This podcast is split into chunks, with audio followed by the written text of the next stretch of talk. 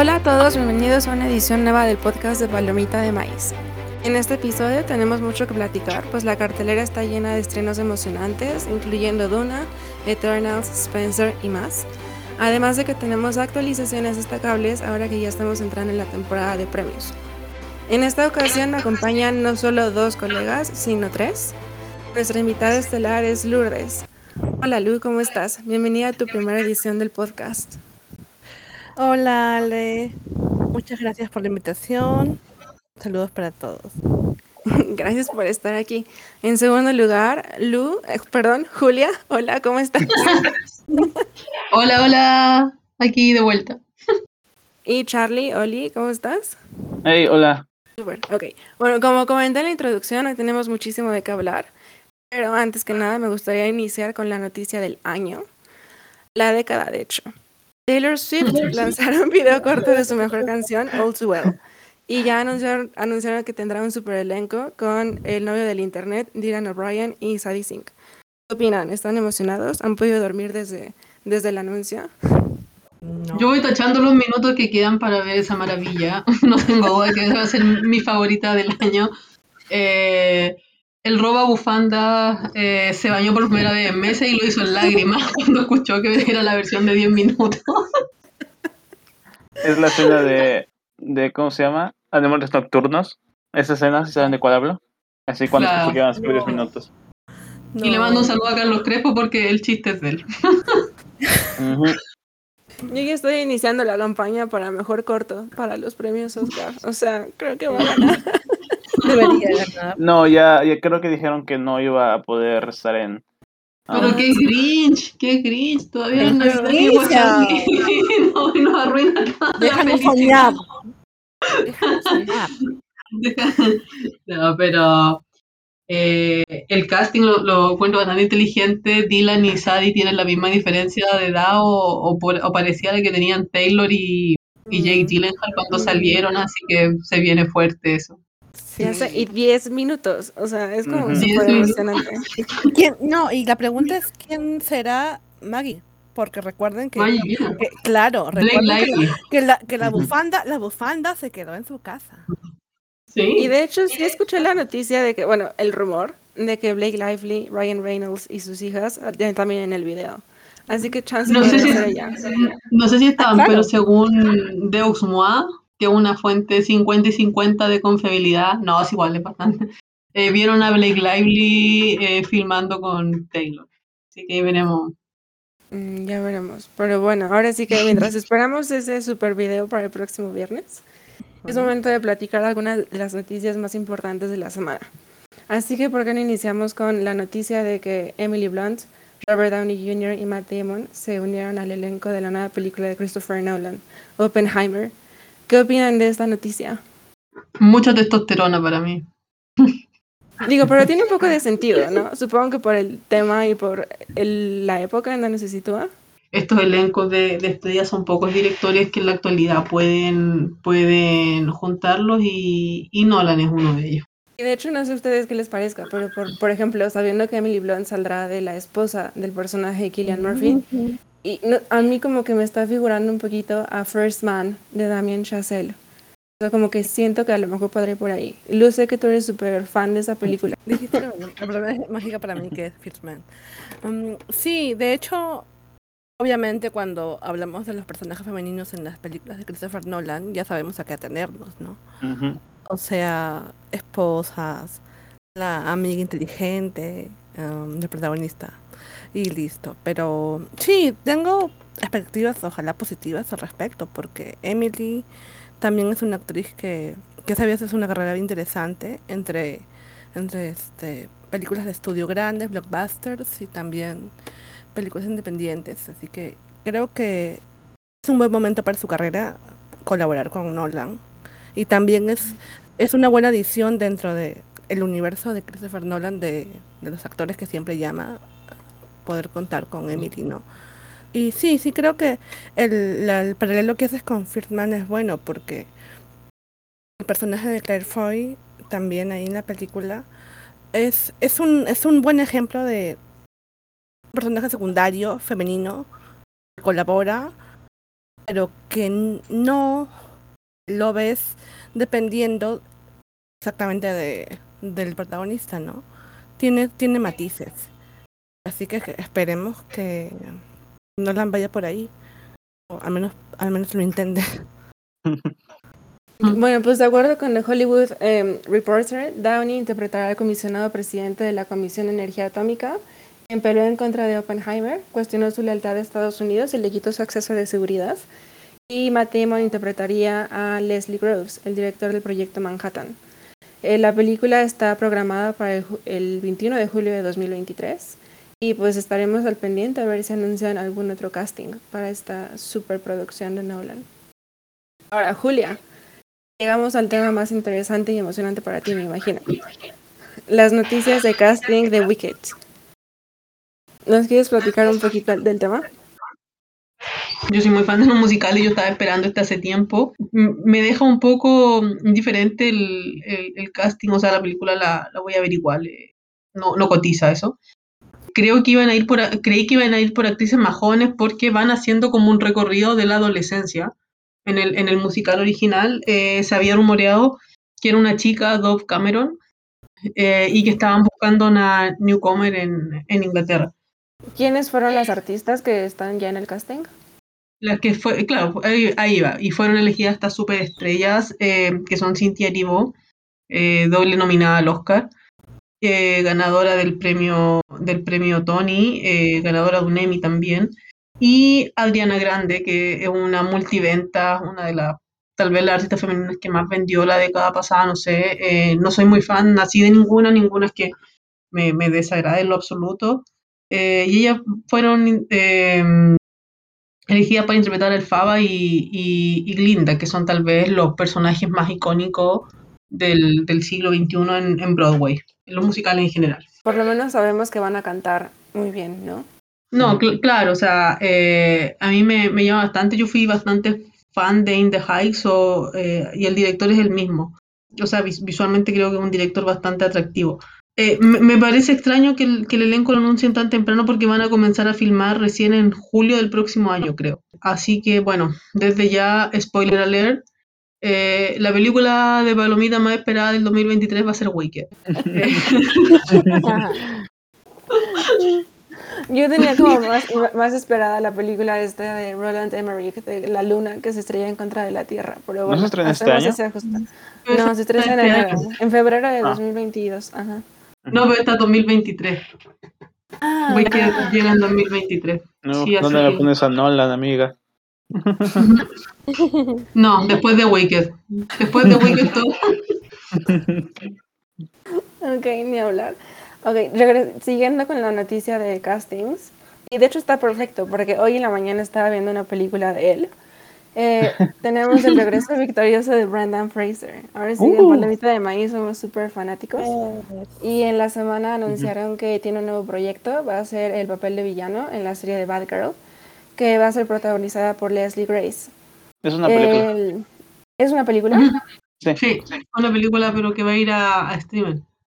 Ok, HBO Max ya vi. Ok, perfecto. ¿Qué opinan del regreso de Brendan Fraser? Ya era hora, ¿no creen? Muy feliz.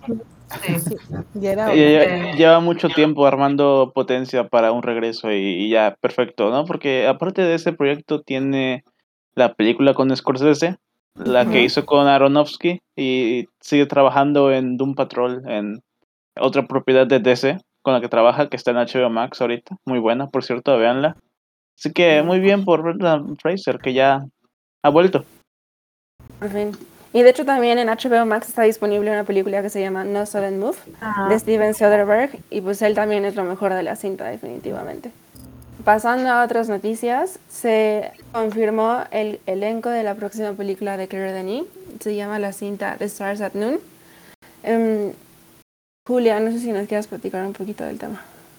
Tengo entendido eh, que Claire Denis eh, tiene una película lista y ya está comenzando a filmar otra. No, no lo sé en realidad. Eh, ese, es el rumor que hay. por lo que leí hay un rumor de que trae, una película que se estrenaría en Berlín. pero claro, como te digo, o sea, nadie nunca va a saber si la película realmente existe. hasta que se estrene. Pattinson fue, fue, la, fue el primer protagonista de esta película. Eh, fue reemplazado por Taron Egerton y ahora es Joe Alwyn. Eh, pero la, la historia es un poco extraña porque eh, es de es de dos estadounidenses que se enamoran durante el conflicto eh, nicaragüense de los 80. Ujú. No hay como el amor en tiempos de guerra, dicen, así que esa es la historia que, que, que se, que creo que ya se está filmando, o está a punto de comenzar.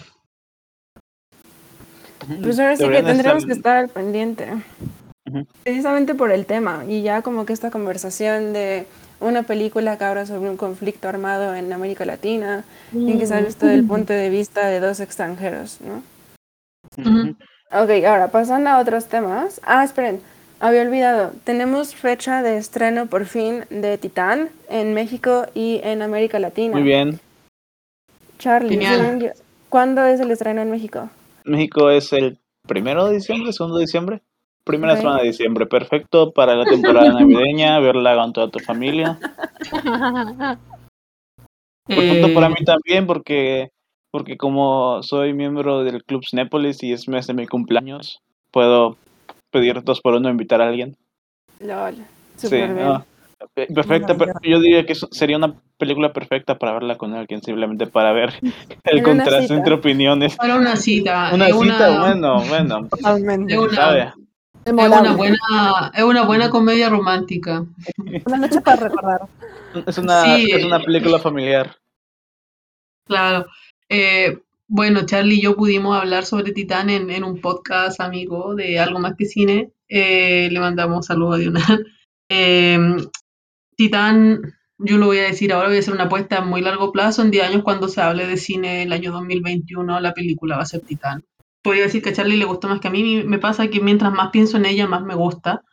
Y bueno, ya habíamos conversado también en algunas ediciones anteriores del buen momento de la directora francesa y Julia Ducournau. Eh, llegó para quedarse, ya tiene, ahora próximamente anunció un proyecto en inglés y otro en francés.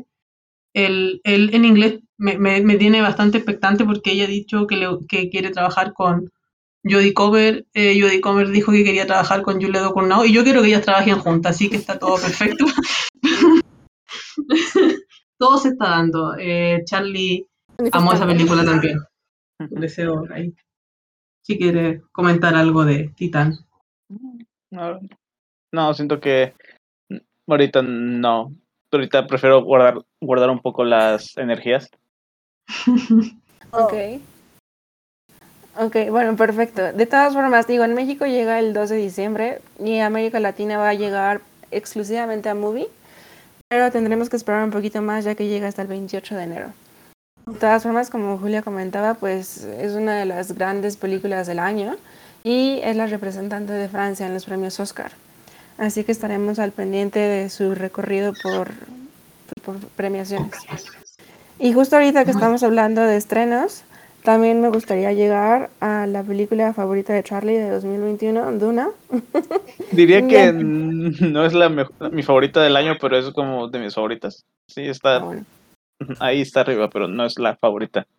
Ok, ya tiene varias semanas en cartelera, pero ahora sí que estamos con la emoción de que ya dijeron que sí van a hacer una segunda película y según yo empiezan a grabar en verano del próximo año. Así es. Charlie, ¿qué te pareció Duna? Ah, bueno, Duna, mm, que yo tuve la el privilegio de, exper- de tener mi experiencia con esta película en una sala IMAX.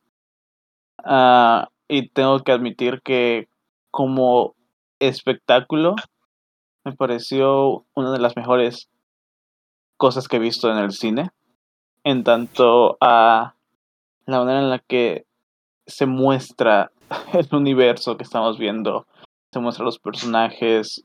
eh, me pareció un maravilloso ejemplo de una gran construcción de, del mundo. Como tal, las este hay, hay gente que cuya, cuya crítica es válida. Digo, hay gente a la que no le gustó cómo se veían los diseños porque eran muy grises, todo era muy tipo aburrido, por así decirlo, de manera visual, porque eran tienen cierta paleta de color de la cual no cambian mucho. No, no era como la Dune de, David Lynch, por ejemplo, que eso sí estaba alocada por todos lados y con buenas razones. Pero a mí no me molestó nada de eso, me pareció un gran trabajo del director Denis Villeneuve. Si es, casi, si es así como se pronuncia su nombre, porque luego resulta que no. Y como fanático de su trabajo desde 2013, a mí me pareció casi, casi como que su ópera más grande en cuanto a te das cuenta de que puso todas las ganas, todas sus energías, sus sueños en esta película. Y como fanático del libro Dune, también lo logró maravillosamente. Logró, logró hacer una película que se mantenga fiel a las ideas que vienen, que vienen en el libro y al mismo tiempo plantear su propia perspectiva sobre esas ideas. Ah, siento que, ¿no? Tiene sus problemas, claro. No, es la película perfecta. Que, que hay gente en Twitter que, que, todos hablan y no es la película aburrida, tan mala que hay gente que también dice. Siento yo que, que por ejemplo, los personajes, los personajes secundarios son puestos demasiado al lado. Demasiado. O sea, casi no son personajes. Porque creo que hay mucha gente que incluso se preguntaba quién es este tipo, quién es este otro, porque luego casi no mencionaban los nombres de, por ejemplo, el personaje de eh, de Stephen, ¿se fue el nombre? ¿Tú, tú lo sabes, Alessandra? Salió en Lady Bird. Ah, no, no me lo sé, ahorita se los digo. Ok, perdón, es que se me fue el nombre. Bueno, Stephen McKinley, McKinley algo, ¿no? Sí, Stephen McKinley, su personaje, mucha gente dijo, ¿Y ese quién era? ¿Qué, qué estaba haciendo? No, no sabían muy bien. Pero siento que Villeneuve lo que hizo fue que se concentró más que nada en Timothy Chalamet. Algo que, una acción que siento yo, mucha gente lo agradece, otra gente es como de... Ah".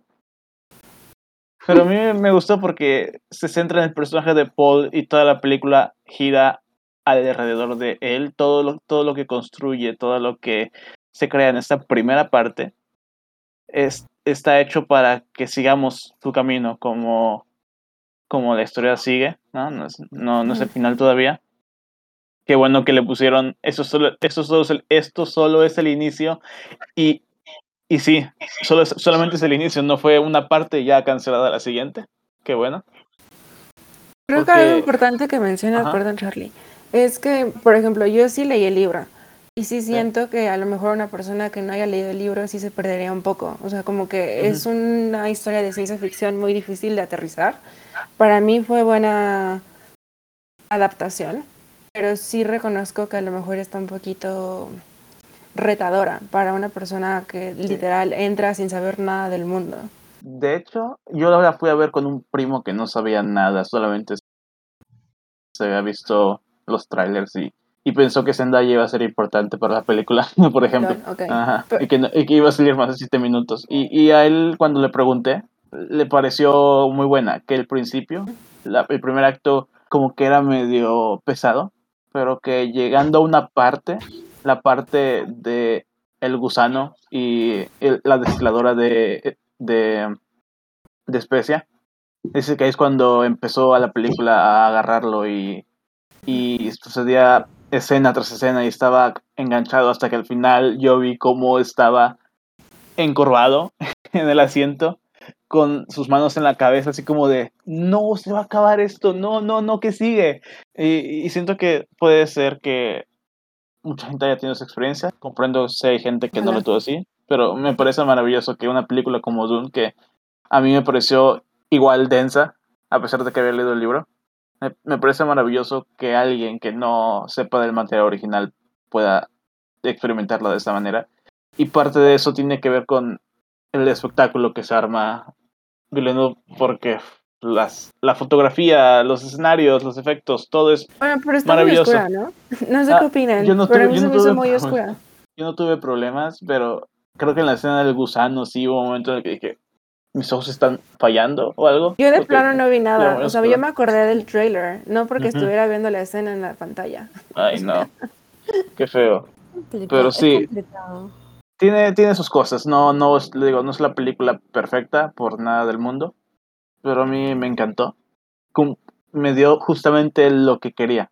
Para mí es cumplidora en el sentido de que esperaba mucho y me dio mucho.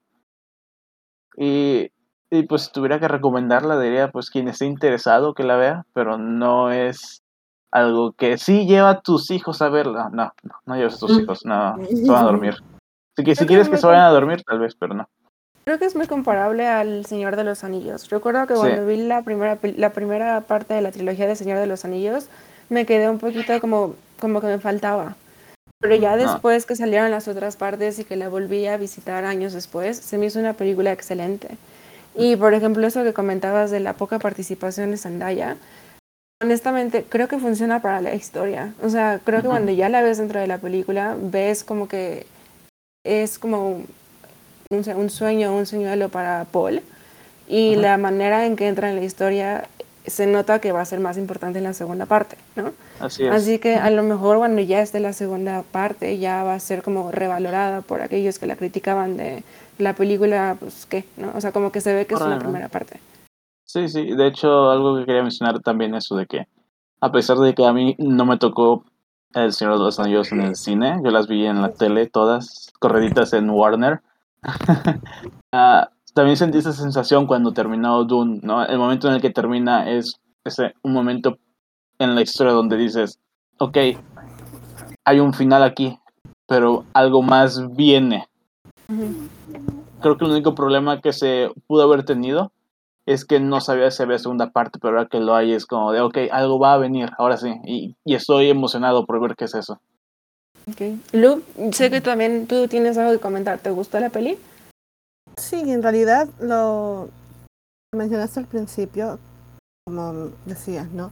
En tu caso has leído el libro y la experiencia que uno, que uno tiene al ver la materialización en una película de un libro que ha leído es distinta a alguien que ve la película sin información previa. También mencionaste el tema de El Señor de los Anillos, que fue algo que me pasó a mí, más bien al contrario. Yo había leído los libros y llegué a las películas, entonces la expectativa es diferente, ¿no? Se maneja diferente entre una persona que ve la película sin ninguna información previa y una persona que tiene el material, que ya lo conoce por medio de la literatura. Y sí, eso es interesante, me parece en Dune, porque bien es cierto, lo que hace Denis Villeneuve, como dice Charlie, no sé, todavía no me... No, estamos adivinando cómo, cómo pronunciar ¿Cómo se pronuncia su nombre? Es canadiense. Algún canadiense. Algún día, algún día lo sabremos. Cuando, cuando, lo den su Oscar el, el, este, el próximo año, a lo mejor. Es que no sé ustedes, pero el problema es que, por ejemplo, este apellido yo, o sea, como que lo, lo aprendí de leerlo, no de escucharlo.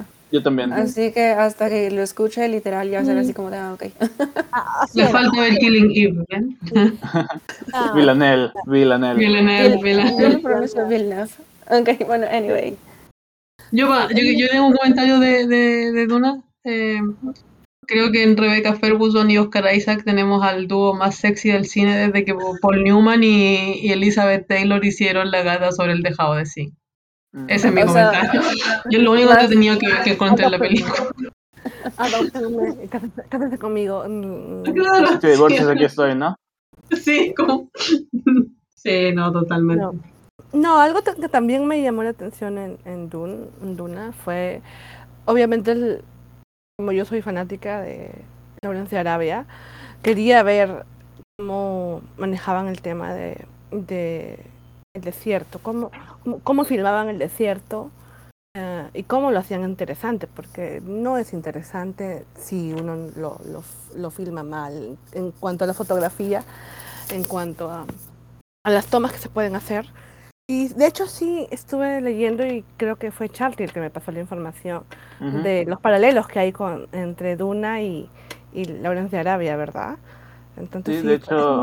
Sí, Sí, hay bastante, hay bastante paralelo, entonces sí, esto también me pareció muy interesante. Obviamente, uh, el, el, el, nivel de, de Lawrence de Arabia es incomparable, no, no, se va a alcanzar, pero, pero creo que la, propuesta de, de Villeneuve es, es interesantísima, es, sí, me, llamó la atención en cuanto a la dirección. De repente, yo sí encuentro que, como dicen, el guion puede, puede ser más potenciado en en la secuela, o puede ser, pero visualmente y técnicamente sí, sí me pareció muy interesante. Y Villeneuve dijo que la secuela va a ser más cinemática y es como de, oh, ¿más? Ah, más, sí. Pues es que de acuerdo con el libro, la secuela sería lo más interesante. Como que siento que ahorita, no sé si ustedes lo sintieron, pero yo sentí un buen de tristeza cuando vi toda la traición que le pasa a la familia. Mm, sí. Sí. Y como que literal sí sentí como me deprimí momentáneamente porque Muy es así como de no es posible. Es muy que Es muy triste. mueran. dramático. Es este muy Juego de Tronos, así tipo cuando, cuando lo ves por primera vez lo que le sucede a los Stark. Algo así Ándale, parecido. exacto, Claro, ándale, es, sí, sí, es- sí. es muy, claro, es, es muy Shakespeare también, o sea, el, el tema del, del manejo de, de la política, del poder, la familia, es, está todo unido en ese, en, en ese tipo de historias, porque no es tanto, to- no, no hay una separación entre lo que es familia, política y poder. Y justo también es algo que vemos en, en Succession, de lo que vamos a hablar más adelante. Ok, tangente. Sí, así lo voy a, lo voy a ir metiendo por ahí, lo voy a ir metiendo por ¿Qué ahí. es eso? Oh, es el tema de Succession de fondo. ¿Qué está pasando? ¡Oh! Ok, bueno, antes de pasar a Succession en televisión, ¿al- ¿algún comentario final de Donna antes de pasar a la siguiente peli? Mm, yo me alegro de que esté, hecho, esté haciendo mucho dinero. No sé, me, me, me, me- como que digo, ah, la gente está viendo esta película, qué bien. Hace tiempo que no sentía esto. Ok. Bueno, pasando al siguiente blockbuster de la semana, nos toca platicar de Eternals, que fue el estreno del viernes pasado. Et- ahora sí que, no sé ustedes, pero desde hace mucho que no veía tanta polémica por una película que ni siquiera había salido y ya la estaban enterrando en redes y se volvió un, un discurso súper, no sé, polémico y hartante. Fue no sé. horrible, pero... ah. Pero bueno, Julia, em, no sé si nos quieras platicar un poquito de las polémicas, la fatiga, no sé, las malas críticas, el tema de la diversidad. Creo que hay muchísimo de qué hablar sobre esta película. Eh, bueno, esta película eh, rodeada por mucha polémica. Eh, desde que se anuncia el casting eh, y se anunció que Chloe Zhao, que es la última ganadora del Oscar en dirección, desde antes de que se dijera que iba a estar en Nomadland, ella fue anunciada después de hacer The Rider. Y claro, o sea, tomó, tomó un casting muy, muy diverso. Yo no sé del cómic. Eh, pero desde ahí ya, ya claro, viene un poco, no, pero es que mira, se, es tanta diversidad en su casting y era como... Personalmente yo disfruté bastante la película, me gustó, creo que es la película más adulta de Marvel, pero aún así eh, está lejos de ser una película que no debería ser, no, que, que no, que no es, o sea, sigue siendo una película apta para todo público. A, a mí me sorprendió ayer en el, en el cine, eh, tenía unas niñas atrás eh, de unos 15 años y un niño cuando, cuando viene el, no sé si puedo darle spoiler, no, mejor no. Eh, Una escena importante. Hay una, hay una escena importante y fue como bien lindo ver que el niño le dijera, ¡ay mamá, mira, ellos son pareja! Lo encontré, lo encontré lindo, o sea, cómo ya, ya se comienza a, a normalizar, este- a normalizar este nuevo concepto de familia. Eh, bueno, ya esto ya no es spoiler porque está en todos los portales. El otro día vi un artículo que me pareció bastante ridículo que hablaba sobre que hablaba sobre eh, eh, por qué Marvel se demoró 12, 13 años en tener una escena de sexo. Y sí la tienen y dura 3 segundos. De hecho, no sé, es como una escena. eh, no vamos a decir entre los qué personajes son. Pero, como digo, encontré una historia bastante bonita. A mí, como me gusta la historia, como, como se van localizando en, los, en los las distintas etapas de la historia. Me, yo estaba con mi prima, eh, mi prima igual fascinada. Mi prima tiene un, un problema visual y me dijo cuando salimos del cine, fíjate que, que fue lindo tener a una, a una, había una, una de las eternas eh, sordomuda. Y dijo, qué, qué bonito ver eso en pantalla.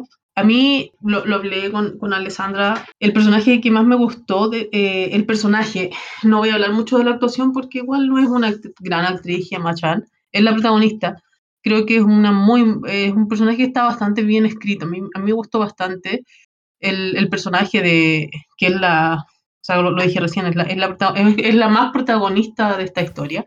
Y bueno, y un, un- algo que me, Y me llamó la, la atención. eh, ta- también, bueno, hay, hay un trío amoroso bastante marcado, eso ya se puede ver más o menos desde el trailer.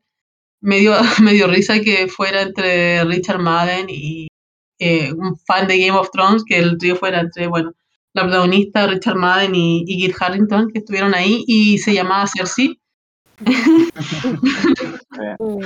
Muchas referencias a Juego de Tronos este podcast, ¿eh? lol, sí. Nos vamos a refundar, vamos a hacer el podcast de Juego de Tronos para defender la, la última temporada. No, no, no. no. Mi, con- mi contrato no dice eso, lo siento. Pues fíjate que a mí me gustó mucho la película. Igual, como que estaba mu- un poquito, como no preocupada, pero más bien como que no tenía muchas ganas de verla por todo el discurso que pasó antes de que saliera y no esperaba tanto de ella. Porque mm, ahora sí que la una de las polémicas es de que en, en Rotten Tomatoes es la única película de Marvel que no tiene certificado de, no sé, de calidad o yo qué sé.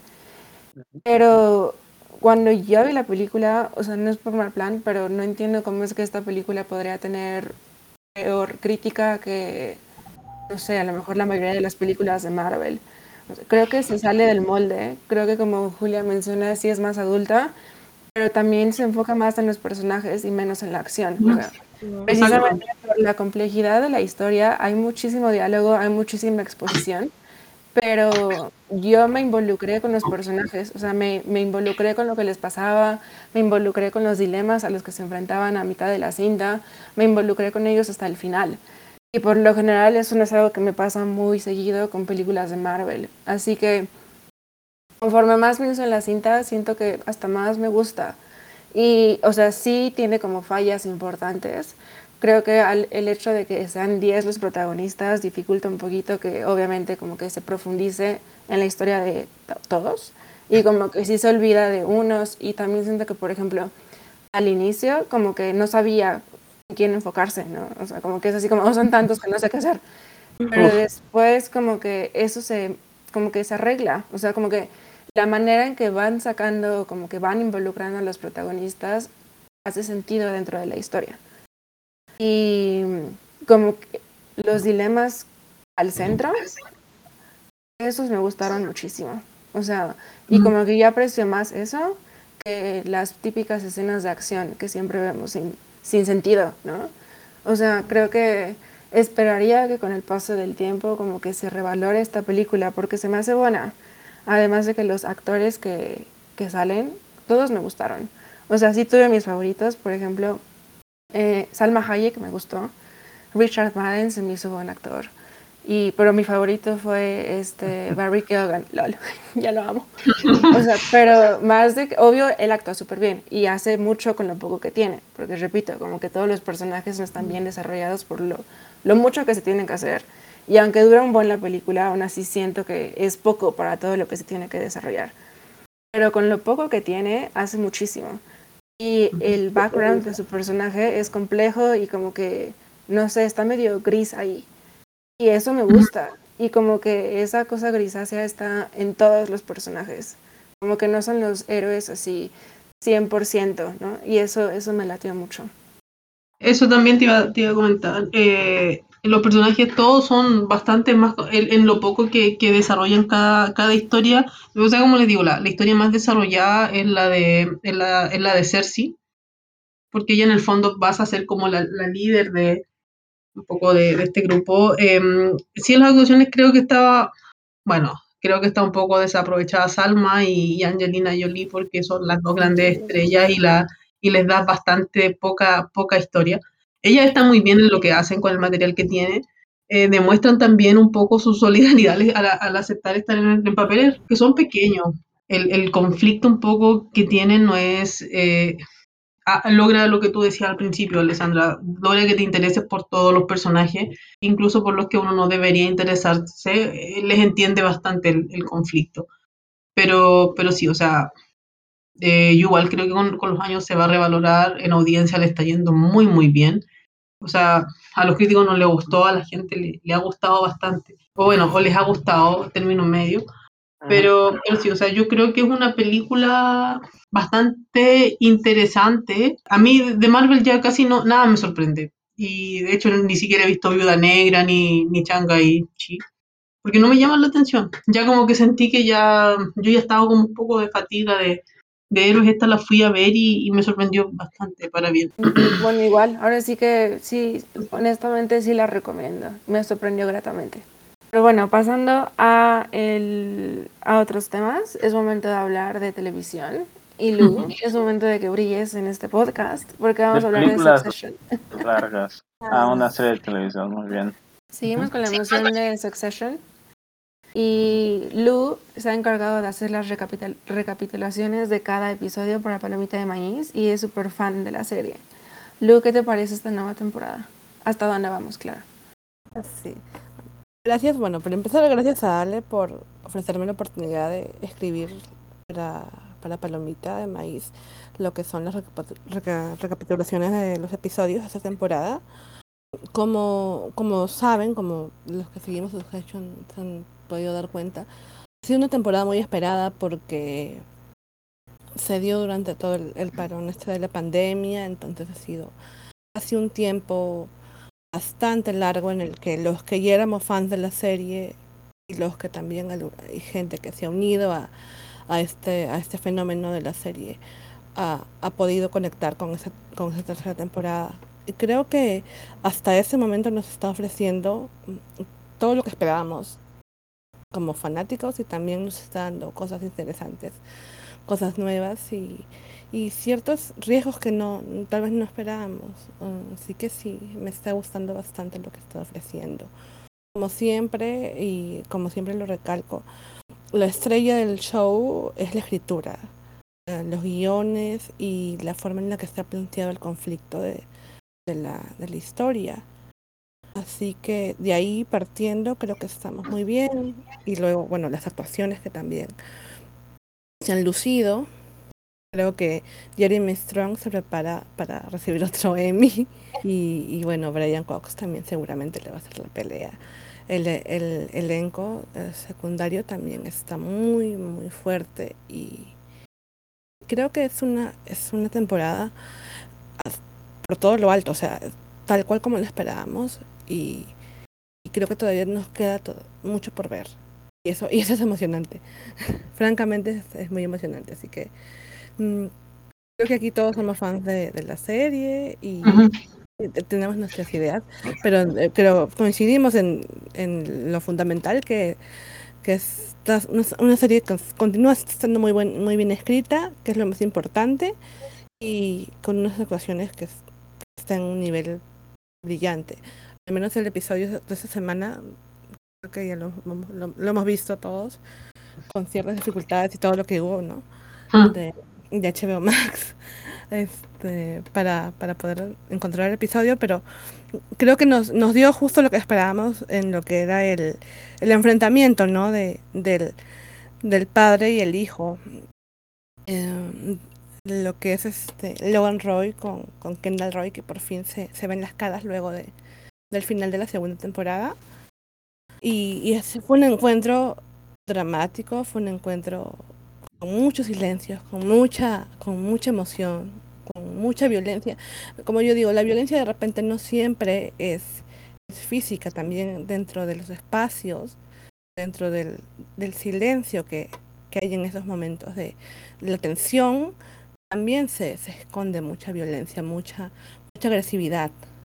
Y creo que los personajes de Succession lo, rep- lo representan muy bien, representan esa tensión, ese nerviosismo muchas veces y el, el dramatismo que, que está en los guiones y que lo podemos ver gracias a los personajes, gracias a las actuaciones también.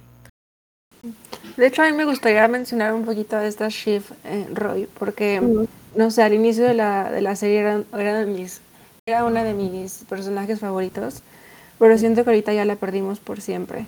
Y se me hace interesante la evolución de su personaje, porque siento que es esa mujer que cree que es muy inteligente, pero que todo el mundo a su alrededor sabe que pues no, no, como que está muy empoderada. Ajá. A la mera hora Sí, como creo que no. que, eh, leí o escuché hace mucho tiempo que nos decían eso, algo de sobre Chip, el tema que tú decías, que es muy inteligente. Creo que Logan le dijo a Chip en algún momento que es muy inteligente. Entonces ella ha asumido ese papel. Se la creyó. Exacto, como el papá le dijo que es muy inteligente y como sabemos todos, Logan Roy es el quien define los roles de cada uno de sus hijos. Logan es el quien, quien pone a sus hijos en el lugar donde deben estar. A, a Kendall lo, lo, lo asumió como el, como el niño número uno, ¿no? Como el heredero. Y él también tenía esa imagen de sí mismo. A pesar de que hemos visto que, él mismo también tiene tantos, tantos problemas y todo.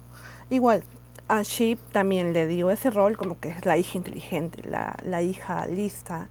Entonces, como dices, es muy interesante ver su evolución desde el inicio de, de la serie, cuando es alguien que está fuera del negocio familiar. Es alguien que, quiere hacer una vida o, un, o, una carrera fuera, de, fuera del negocio familiar, quiere, quiere involucrarse en la política y tiene un plan establecido, ¿verdad?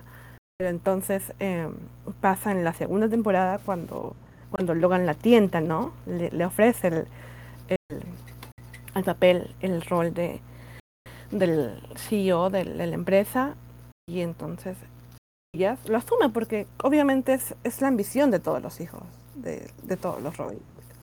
Lo digan o no lo digan abiertamente, todos ellos quieren derrocar al padre. Entonces, una vez que Sheep cree que tiene ese, esa posibilidad o que Logan le, le, otorga esa posibilidad, ya su camino lo, lo tuerce, lo desvía hacia, hacia esa meta, ¿no? Y como vemos ahora en esa, esa temporada, ya se ha, se ha, establecido completamente como, como un soldado más de, de su padre, ¿no?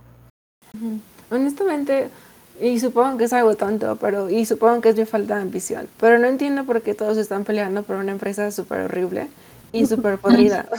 Siendo millonarios, es así como de, bueno, dame mi dinero y me voy. O sea, Exacto. No, es, es, una sensación, no, es, es, una sensación que también creo que exploramos al, al, inicio de la segunda temporada. También Logan, lo, Logan se lo plantea. Ya dice, bueno, vendamos la empresa porque tenían la, la, la, la oferta de la adquisición entonces dice, bueno, metamos la empresa y vamos a ser millonarios por toda nuestra vida. Y por supuesto, pero yo creo que el centro de Succession no es el dinero, sino es el poder.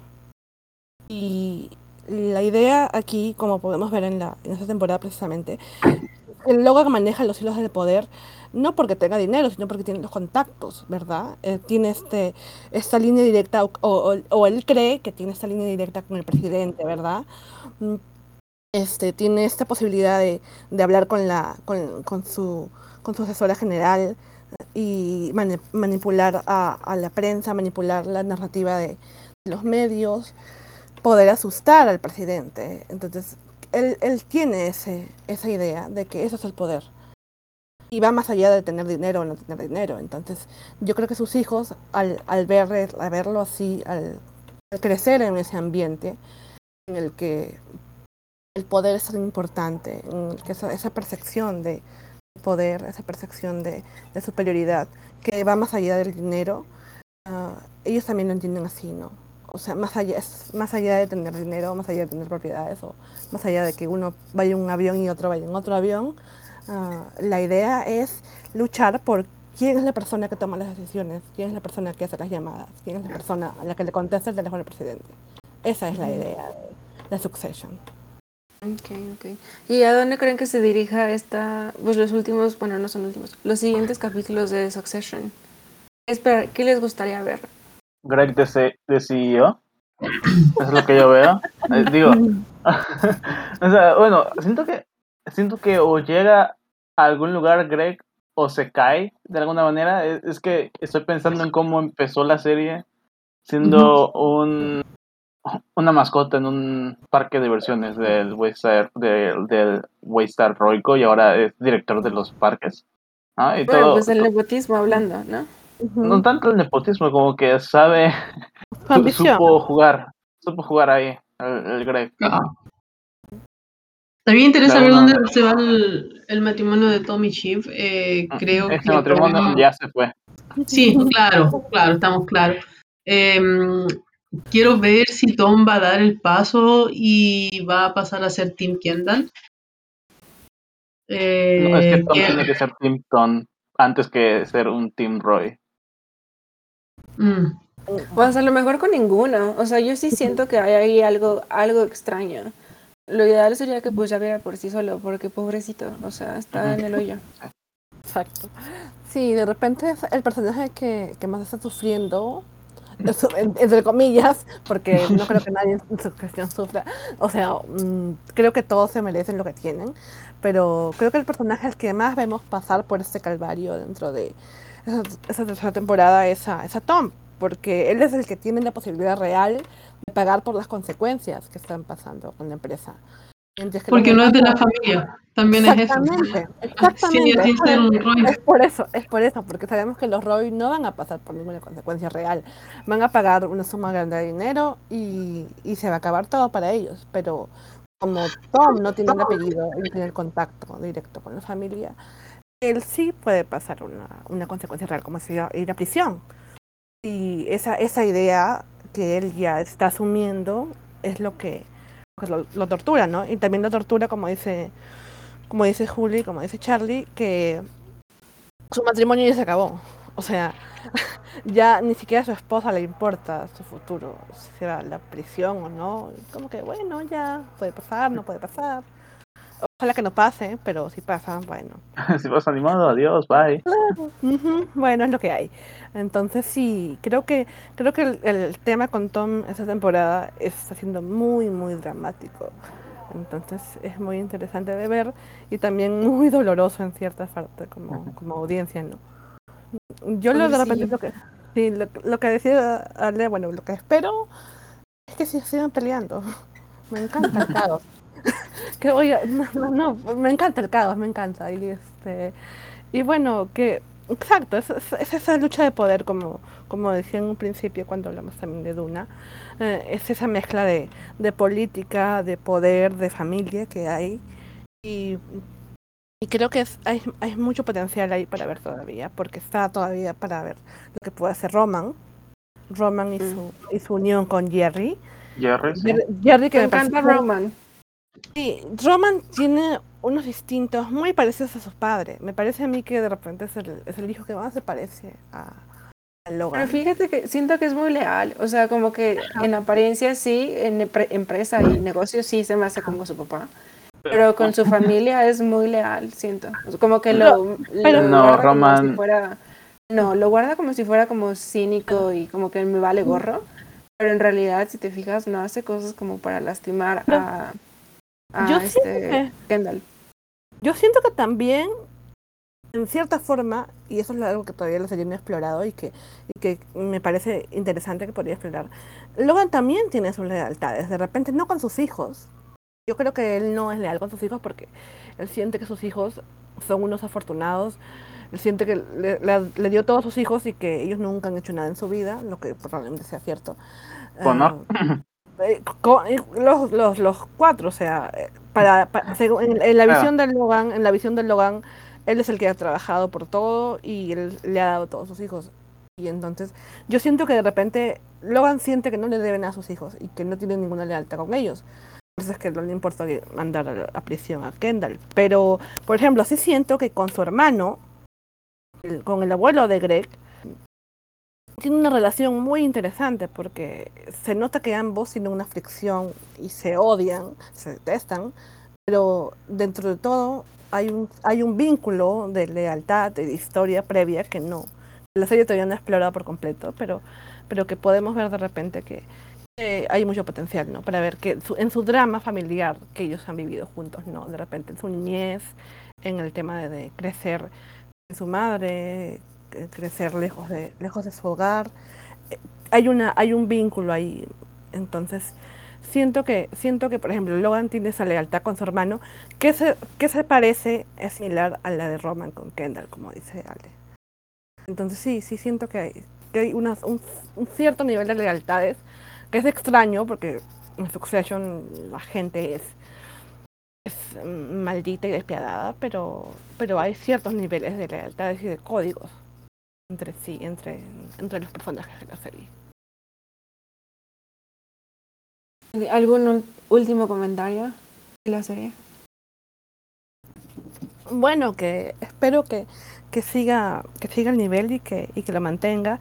De repente lo más, lo más interesante que podemos ver ahora son los episodios que nos quedan por ver. Hay, hay un episodio de una gran fiesta, una reunión familiar, y esos episodios siempre son lindos, siempre son muy cuidados en la parte técnica, en la parte del diseño de producción. Entonces, espero, espero que, que siga el nivel muy alto la serie es muy ambiciosa en tanto la parte técnica, la parte visual, también la parte, obviamente, de los guiones, que es lo más importante, y, y las actuaciones.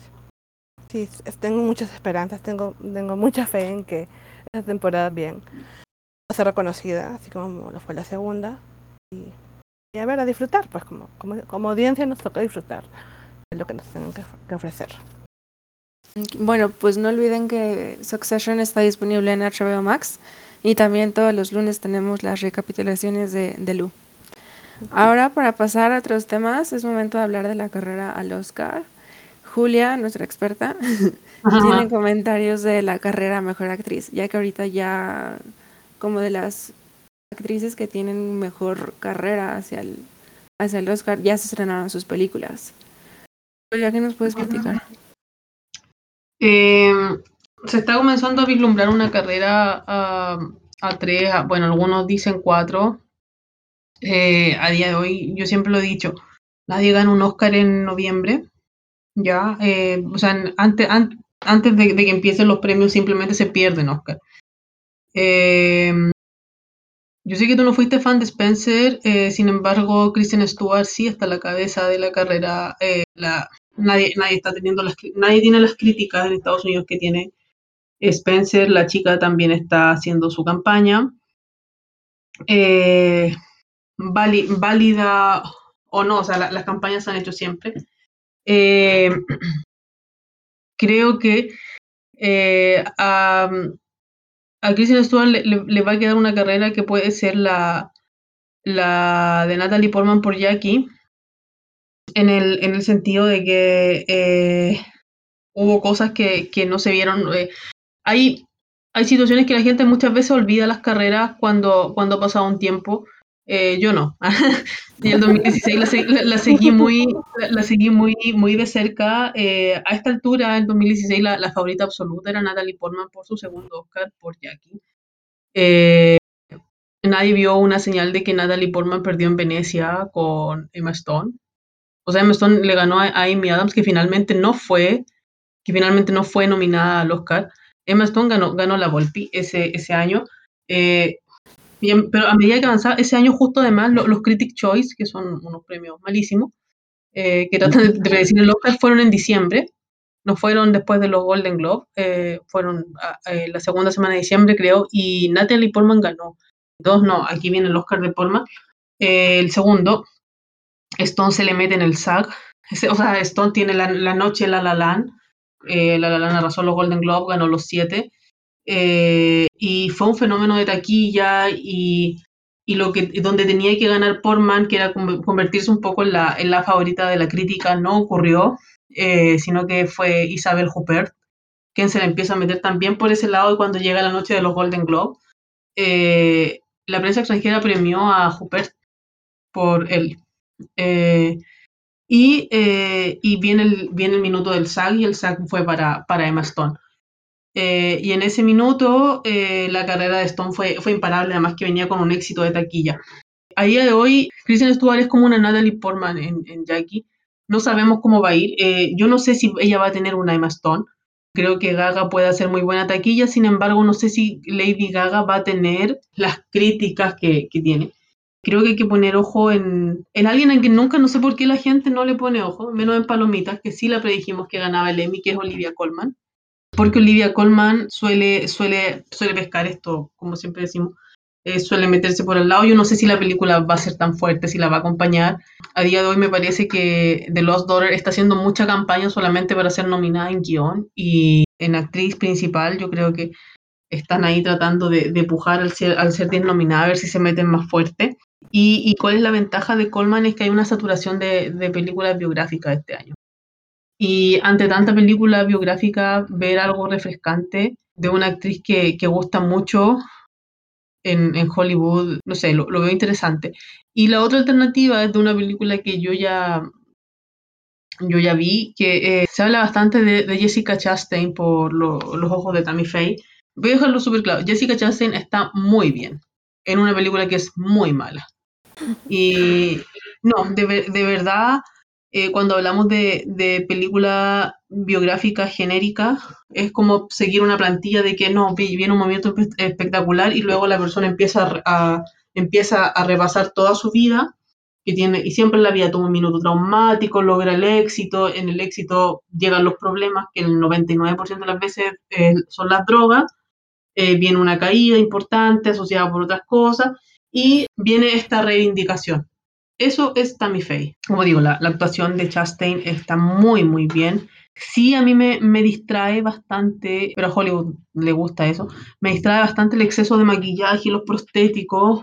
Creo que creo que a veces para transformarse en otra persona no es necesario tanto, tanta cosa artificial, pero como digo, o sea, ella tiene una, una escena muy, muy buena, muy conmovedora. Y para mí es lo único bueno de la película, el guion es malísimo, o sea, tiene unos diálogos que dan un poco de vergüenza ajena. Y Andrew Garfield me parece muy miscast, o sea, creo que, que no. Eh, a mí gustándome como actor, yo creo que es un muy buen actor. Creo también que Frances McDormand va a terminar siendo una película muy artística. A- a o sea, lo mismo que hablan de, de Kristen Stewart, que Spencer puede ser una película muy artística. Siento que ese también es, es el- es el- es la debilidad de McDormand y ganar un quinto Oscar en tan poco tiempo. Bueno, cuando algo les gusta, les gusta y, y ya ahí veo poco más de, de lo que pueda pasar. Y, y nada, no sé si alguien quiere comentar algo de la carrera mejor actriz.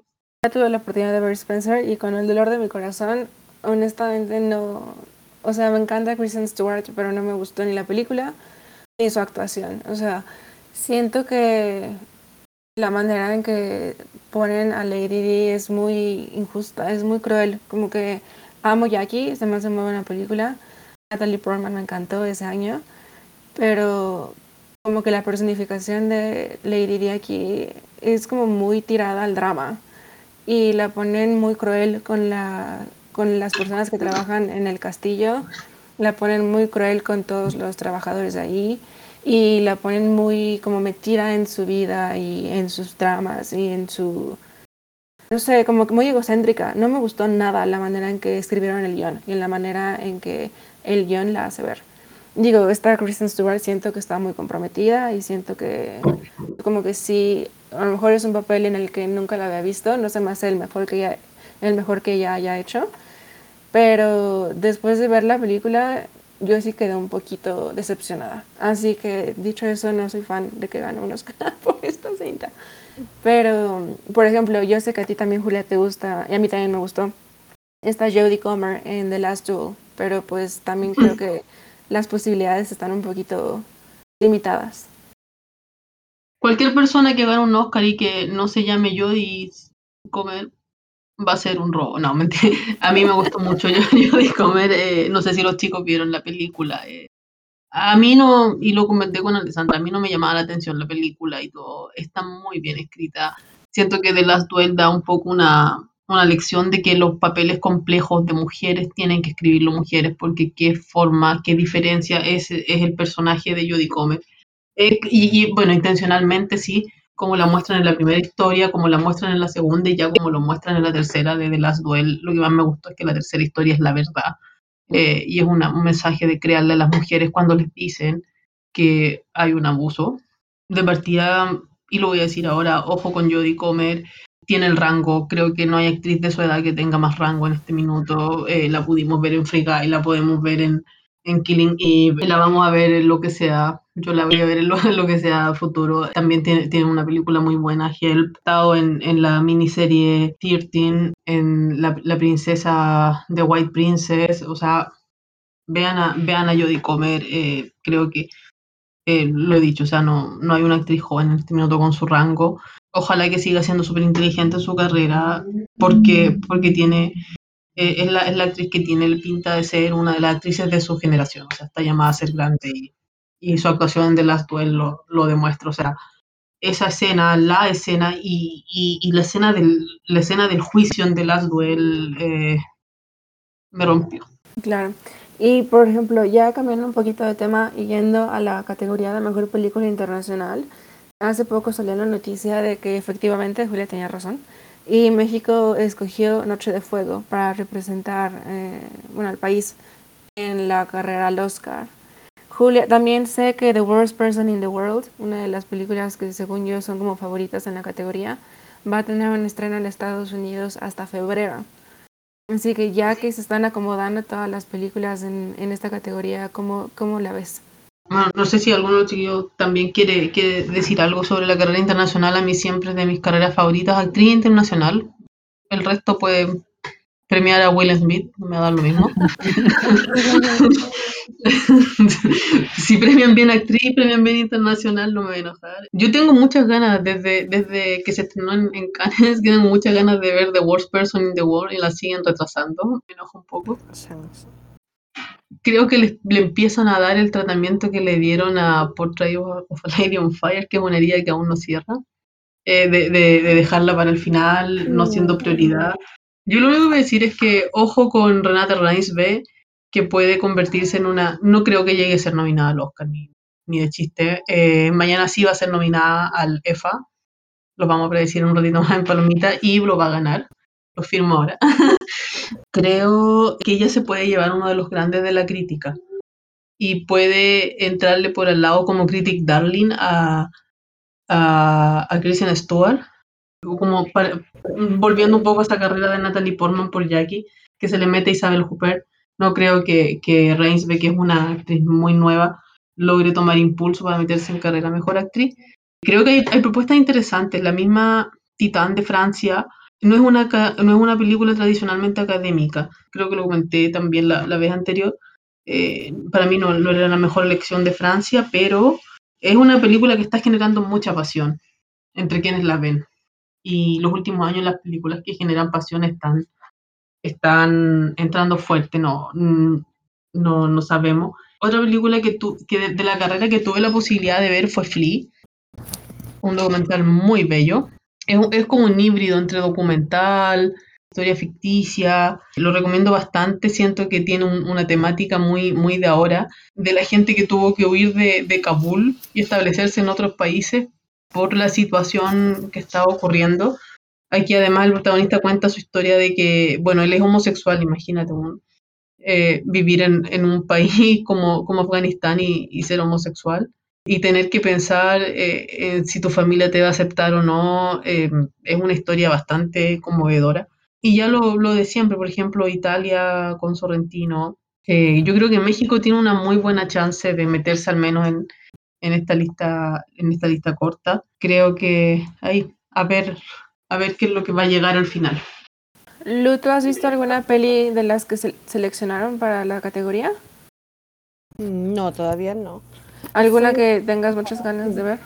Estoy un bueno, la de Worst Person in the World me llama mucho la atención. El- La semana pasada vi el tráiler y sí, es, se ve como mi tipo de película. Charlie. Um, yo también tengo muchas ganas de ver The Worst Person in the World y no he visto nada, solamente es el título porque con el título me compraron. Creo que muchas personas se identificaron así tipo, oye, así soy yo. y pues no sé, es la que más me interesa. Creo que voy a intentar acercarme a la película tipo como me acerqué a también la que dijo Julia, Retrato de una mujer en llamas, de que no quiero saber nada, nada más el título, con eso estoy bien. Y pues a ver cómo está, a ver cuándo la traen para México, porque si la quisiera ver. Ana también igual la recomiendo bastante. Mm. Pues yo ya vi la de Flea también, creo que es mi favorita de las que he visto al momento. Me encantó esa película. Y también vi Drive My Car, la, la opción japonesa, y también es de mis favoritas. Ahora sí que siento que es, en esta ocasión es una selección muy competitiva, así que sí va a haber algún, algún corazón roto de las películas que se queden fuera. ¿Piensas que no llegue la película con Dan Stevens en alemán? LOL, o sea, esa película está linda, pero creo que hay mejores. Sí, sí. Ah, Pero es Dan Stevens, que es el hombre de tus sueños, según, ¿no? Un robot. hecho en base al nombre de tus sueños. No, da- ah, bueno, sí. La, Ajá. la- No, la eh, en el tema de la película, claro. Sí, Ah. está padre la. La- no sé si, bueno, no sé si tú la viste de verdad, yo la recomiendo bastante. Una película bastante linda, me, me recordó en temática a, mm, a la película un poco la, la del año pasado, eh, que fue nominada, salió de la nada, la de, la, la de Túnez, la de la Ah, piel. Ajá, sí, sí, sí. Se te hizo la de. mm, The Claro, Man como Who que Sold nadie- His Skin, no sé. Claro, claro, de el hombre que vendió su piel. No sé si la han visto tampoco, Charlie o Lourdes. No. Eh, No, y y es los comentarios. Claro, pero, pero la alemana se me hace linda, o sea, es una película bonita y, y bueno, o sea, va, va a depender un poco de que nominen mañana lo- lo- los premios de Europa para ver qué está fuerte en Europa, donde, bueno, y volvemos al problema de todos los años que Europa viene dominando esta categoría.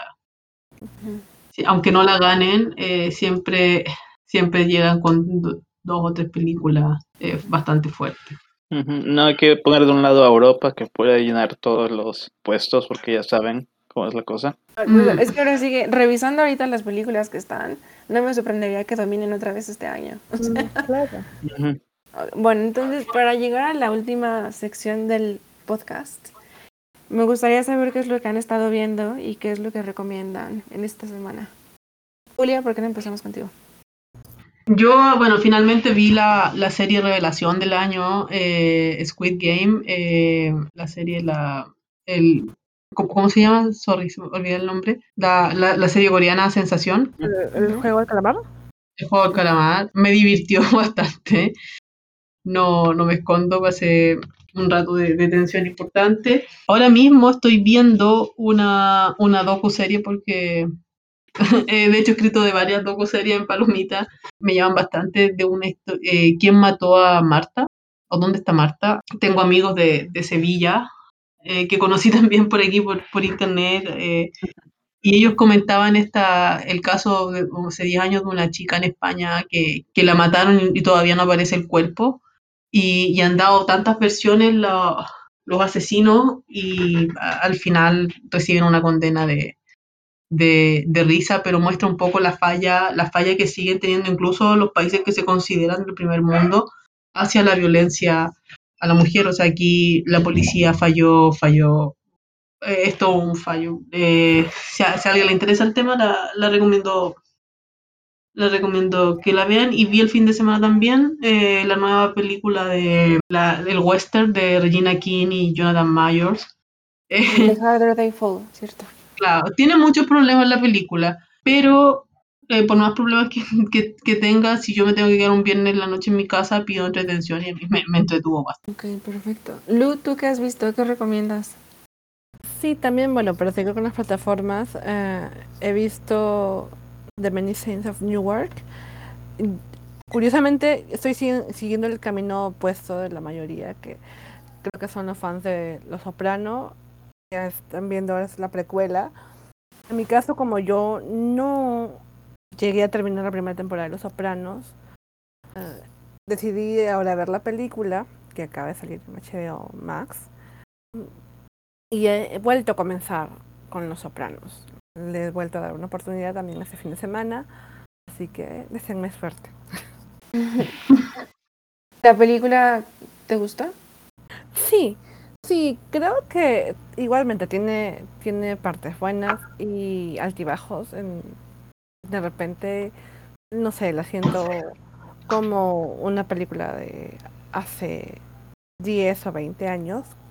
Hubiera funcionado mejor que ahora. Pero me gustó porque el protagónico, el, prot- el protagónico de Alessandro Nivola siempre, siempre va a ser una buena noticia. Eh, me parece un, un protagonista muy, muy interesante, una presencia eh, en pantalla es muy, muy llamativa, no sé, atractiva en, en tanto por su fisicalidad y también por, por lo que puede aportar de, de manera dramática, ¿no? Él, él es la estrella de la película y, y sí, tiene, tiene unos momentos muy, muy bonitos en la película. Él sobre todo y también una revelación sería Cory Stoll en, en un papel pequeño, pero es, también tiene momen- momentos interesantes. Entonces sí, que lo sabe aprovechar. A mí son el caso de ellos dos. Precisamente de repente lo, lo más eh, lo, lo más que podía mejorar o de repente que, que sentí que, sentí que estaba fallando era el, tema de los personajes femeninos. No, no creo que los aprovecharon muy bien, a, pesar de que Vera Farminga es una muy buena actriz y, y tiene un, un, un papel llamativo también como, como la madre de Tony Soprano, pero siento que siento que se quedaba ahí el personaje como en potencial, ¿no? Pudieron haber hecho mucho más con ese personaje porque es una muy buena actriz y también se puede explorar mejor. ¿no? Tal vez eso fue lo, lo que sentí que, que me frustró de la película. Ok. Charlie, ¿tú qué estás viendo? ¿Qué recomiendas?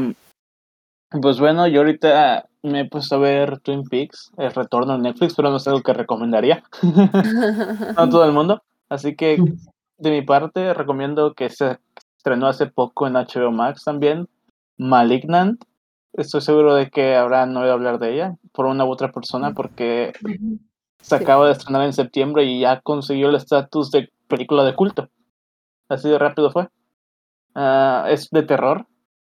No quiero contarles de qué va, pero lo que les quiero decir es que es de James Wan, director de Aquaman, de El Conjuro, ah, ¿cuál fue la otra? El Noche del Demonio. Nada más que él está a un nivel al cual no, no lo hemos visto desde las películas de Saw, que también está en HBO Max, para quien las quiera ver. Y sí, es, es una locura. Con homenajes al cine de terror de los 70s, Yalo, clase C, Sam Raimi, todo, de todo. Es- no sé cómo le dijeron, sí, toma dinero para hacer esta película. Ok, ok. Bueno, pues yo no he visto, pero he escuchado comentarios espectaculares de una película de policías. La nueva, como el nuevo producto híbrido de Alonso Ruiz Palacios, como en ficción documental, está disponible en Netflix y también ganó un premio en Berlín, creo. Y prácticamente sigue a dos policías en la Ciudad de México y también sigue a dos actores que los representan como en escenas de ficción es amor por verla. eh, ahora sí que pues es cinta mexicana, así que y he escuchado muy buenas cosas de ellas, de ella, así que esa sería mi recomendación. Además de Eternals, que pues sí me gustó, lol, para que vayan a verla al cine si se sienten seguros para hacerlo. Pero bueno, ya llegamos al final de nuestro episodio, así que para despedirnos, Lu, muchísimas gracias por estar con nosotros. ¿En dónde te podemos encontrar en redes sociales? Ah, bueno, Ale, muchas gracias nuevamente por la invitación. En Twitter estoy como la Lulu, en la guion bajo Lulu. Así que igual también me pueden encontrar en varios artículos en Palomita de Maíz que he tenido la fortuna de colaborar. Gracias. Y Julia, ¿dónde te podemos encontrar? Aparte de Palomita. Bueno, en, en Cinemadictor, en mi, en mi cuenta de en, en mi, en mi cuenta de Twitter, el Tinder no lo voy a no, mentira. no.